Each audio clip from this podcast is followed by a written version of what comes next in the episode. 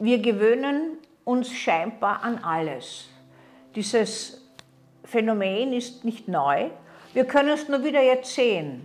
Vor knapp drei Monaten hat der Krieg vor unserer Haustür begonnen. Wir waren schockiert, ängstlich betroffen und haben gefürchtet, alles kommt nun auch zu uns. Wir sind nicht mehr sicher. Und wie ist das drei Monate später? Wir haben uns gewöhnt daran gewöhnt an die mediale Berichterstattung, gewöhnt an die präsentierten Gräueltaten. Manche schauen sie gar nicht an, andere lesen sie begierig. Alles hat sich irgendwie adaptiert. Und wir können mutmaßen, dass auch Menschen in Extremsituationen nicht, dass es gut ist, aber die Fähigkeit haben, in sich tragen, sich an die Umstände anzupassen, zu gewöhnen damit wird das Fürchterlichste zum Alltäglichen. Das haben wir immer wieder, nicht zuletzt auch im Zweiten Weltkrieg gesehen. Wir haben gesehen, wie Wissenschaftler, auch wie Ärzte grauenhafteste Experimente gemacht haben. Wir haben uns gefragt, wie ist es denn möglich, derart menschenverachtend, destruktiv umzugehen, Massen zu vernichten, im Dienste der Wissenschaft destruktiv, aggressiv zu agieren und scheinbar das tagtäglich und rund um die Uhr die Gewöhnung. Menschen sind dann schon mit Scheuklappen befasst und behaftet und sehen gar nichts mehr anderes, sondern es ist einfach selbstverständlich geworden. Und so ist es auch im Einzelfall. Wenn ich Menschen untersuche nach Gräueltaten, die sie selbst begangen haben, dann erzählen sie mir oft, dass sie sich einfach schon daran gewöhnt haben, mit diesen Verbrechen, das sie begangen haben, zu leben. Es ist eine Rationalisierung dann oft am Werk, das heißt, man begründet die Gräueltat damit, dass das und das passiert ist, der andere sich so und so verhalten hätte, man keine andere Möglichkeit gehabt hat.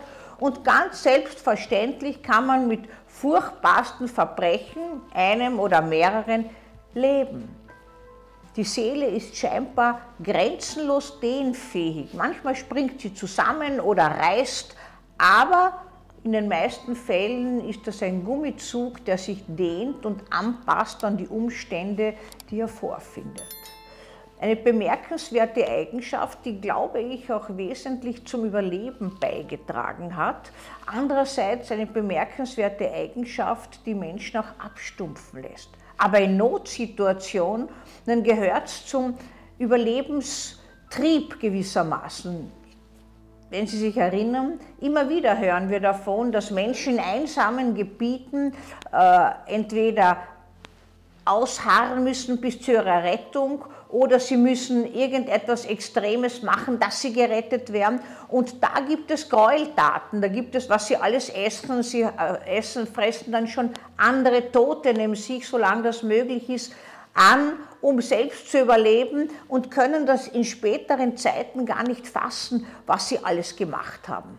Und trotzdem ist ein gewisser Gewöhnungsprozess, der das Unglaublichste und Schrecklichste als Selbstverständlichstes darstellt, im Gange.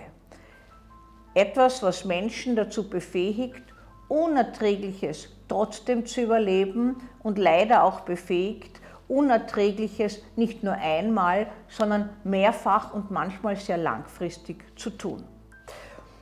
Diese Destruktivität in Überlebenssituationen hat, ist eng gekoppelt auch mit dem Gewöhnungsprozess. Und diese vielen Facetten des Menschen im Umgang mit seinem Überlebenstrieb, aber auch mit seinem Überlebensnarzissmus und seiner Überlebensdestruktivität Darauf möchte ich in meinen Videos immer wieder zu sprechen kommen, um Ihnen die Augen zu öffnen für diese Aspekte, die ganz selbstverständlich zum Leben gehören, aber so oft gar nicht gesehen werden.